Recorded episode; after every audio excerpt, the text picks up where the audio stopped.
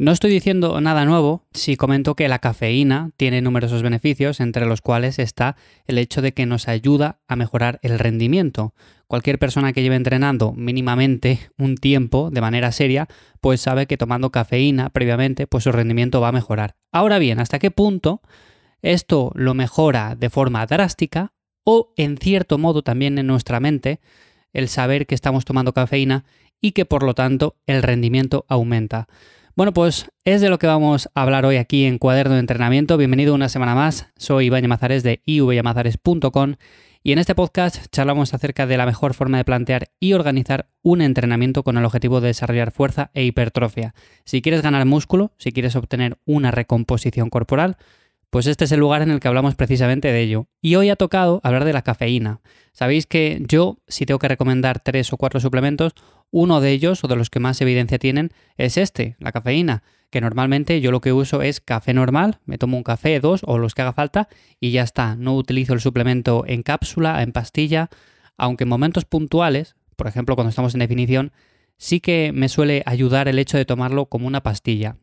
Ahora bien, ¿A qué viene este episodio en el cual vamos a ver si realmente tiene todos esos beneficios que se le atribuyen con respecto al rendimiento? No vamos a hablar de otros, que sabemos que tiene también otros, pero hoy vamos a hablar precisamente del rendimiento. Bueno, pues lo cierto es que, como digo, no descubro nada nuevo si digo que nos ayuda a mejorarlo. Es así, hay evidencia de sobra que lo demuestra. Ahora bien, también normalmente cuando tomamos cafeína es recomendable parar en momentos puntuales, una semana, dos semanas, un mes, el tiempo que haga falta, para que los receptores no se sobresaturen, no se acostumbren a tanta cafeína y llegue un momento en el cual tomar cafeína sea lo mismo o muy parecido a tomar un vaso de agua, que suele pasar, que vemos a personas que están tan acostumbrados a tomar continuamente cafeína que llega el día que se toman un café, dos cafés, tres cafés, incluso por ejemplo, por la tarde, a altas horas ya que decimos, bueno, pues a partir de esta hora quizás mejor cortar la cafeína porque si no va a interferir con el descanso. Bueno, pues hay personas tan acostumbradas a tomar cafeína que no les interfiere para nada. Quiere decir esto que normalmente los receptores les tienen súper saturados y por lo tanto, si queremos obtener un beneficio ergogénico de la cafeína como tal a la hora de entrenar, pues es posible que en este tipo de personas o bien hacemos un descanso antes o seguramente no tengamos nada. Quizás a nivel placebo sí, porque sabemos que estamos tomando cafeína, que ahora vamos a hablar más adelante de esto, pero a nivel efecto real, lo que está haciendo la cafeína, pues seguramente muy, muy poco. Y por otra parte, también, aunque hablamos de la cafeína como suplemento que nos ayuda a mejorar el rendimiento, no me gusta recomendarlo de manera continua, o sea, tomarlo siempre, cada vez que vamos a entrenar.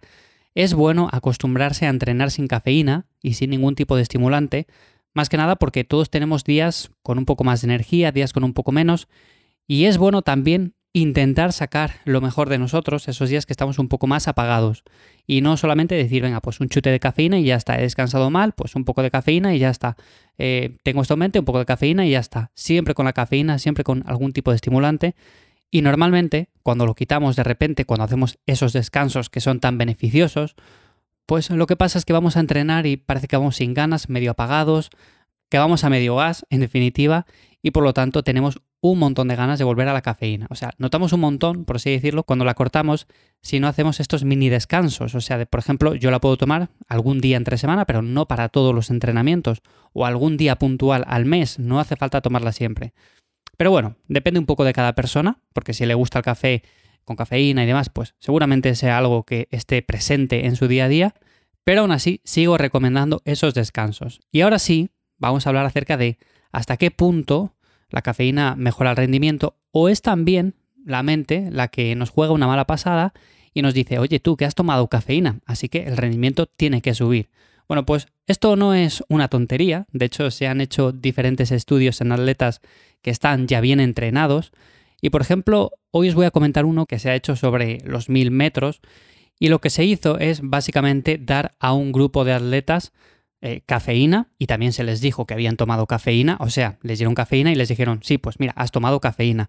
Luego a otro grupo les dijeron que habían recibido cafeína, que habían tomado cafeína, pero en realidad era un placebo. También tenemos un tercer grupo en el que se les dijo que habían recibido placebo, pero en realidad era cafeína. Ahí podéis ver un poco el juego con el que estaban estos investigadores. y un último grupo que se les dijo que habían recibido placebo y en realidad era eso, placebo. Entonces, con todo esto en la mesa, podemos ver hasta qué punto la cafeína juega un papel importante y también la mente, que sabemos que la mente tiene mucho poder, lo hemos visto también con diferentes estudios sobre medicamentos y esto no iba a ser menos. Los resultados os van a sorprender porque los atletas corrieron más rápido cuando se les dijo que habían tomado cafeína y en realidad sí habían tomado cafeína. Vale, pues hasta aquí nada nuevo, o sea, todo normal. Se les dice que han tomado cafeína, en realidad han tomado cafeína y vale, pues mejoran su rendimiento. Ahora bien, cuando recibieron placebo y se les dijo que era cafeína, también corrieron más rápido. O sea, aquí podemos ver que el placebo es también algo muy poderoso siempre y cuando juguemos bien con él. Ahora viene lo importante. Cuando los atletas recibieron cafeína, pero se les dijo que habían tomado un placebo, no obtuvieron ningún aumento en el rendimiento, o sea, absolutamente nada. Hicieron lo mismo que personas que no toman nada de cafeína y habían tomado cafeína, o sea, supuestamente su rendimiento debería de haber mejorado. Pero claro, ellos pensaban que habían tomado un placebo, que habían tomado agua, nada. O sea que iban a conseguir los mismos resultados que, pues, sin tomar cafeína o tomando algo que no hacía absolutamente nada. Esto significa que el simple hecho de pensar que hemos ingerido cafeína nos va a permitir rendir también como si realmente lo hemos hecho. Pero a ver, esto no funciona así tan sencillo. O sea, yo por ejemplo no puedo pensar, vale, voy a tomar esta pastilla, voy a beber este vaso de agua y voy a pensar que he tomado cafeína. Bueno, pues no funciona así. Nos tienen que hacer esto. O sea, tenemos que creer 100% que estamos tomando cafeína, porque si no, lo más seguro es que no obtengamos ningún beneficio. Así que, como podemos ver, es cierto que la cafeína tiene buenos resultados. Como digo, siempre recomiendo hacer ciertos descansos cada X semanas, por lo menos para no sobresaturar los receptores.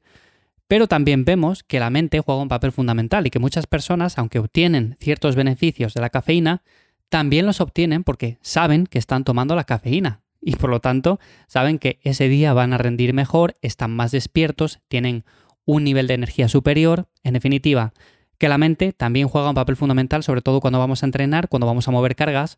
Y no solamente el hecho de decir, es que he tomado cafeína, no he tomado cafeína, hoy estoy más cansado, hoy estoy menos cansado. Si vamos a un entrenamiento pensando que ya estamos cansados, que hemos dormido mal, que tenemos otra cosa en mente, lo que sea, seguramente rindamos mal, pero por todos esos pensamientos previos. En cambio, una persona que, aunque ha descansado 6, 7 horas solamente y que tenga una carga de trabajo bastante grande y lo que sea, si va con ganas, con energía y se siente motivado ese día, seguramente con buena predisposición, pues saque un mejor entrenamiento que aquella persona que simplemente tiene pensamientos, por así decirlo, negativos, incluso habiendo tomado cafeína antes. Así que la cafeína no lo es todo. Por supuesto, si a ti no te gusta, si no te sienta bien, bueno, pues no hace falta que la consumas. Pero es un suplemento que está ahí, que nos puede ayudar en momentos puntuales, para esos días que estamos un poco más dormidos, y yo básicamente es para cuando la recomiendo. Si tomas un café al día, dos cafés, lo que sea, pues no va a ser nada dañino, o sea, no va a ser perjudicial. E incluso si la tomas antes de entrenar, puede que te ayude. Pero, como siempre, no es lo más importante. Lo más importante es simplemente entrenar con ganas, hacer algo que nos esté gustando y tener una buena programación, eso sí, llevar algo escrito, anotar todo lo que hacemos para ir poco a poco haciéndonos más fuertes con el paso del tiempo. Así que bueno, hasta aquí lo que quería comentar en este episodio de Cuaderno de Entrenamiento. Espero que te haya resultado interesante o de ayuda como siempre lo que comento por aquí. Ya sabes que tienes más información en mi web ivyamazares.com. Ahí te puedes apuntar también a la newsletter en la cual los días 1 y 15 de cada mes comparto más contenido, que no hablo por aquí, por redes sociales tampoco, así que bueno, te puedes apuntar ahí, es gratis. Y nada más, nos escuchamos de nuevo en 7 días. Chao.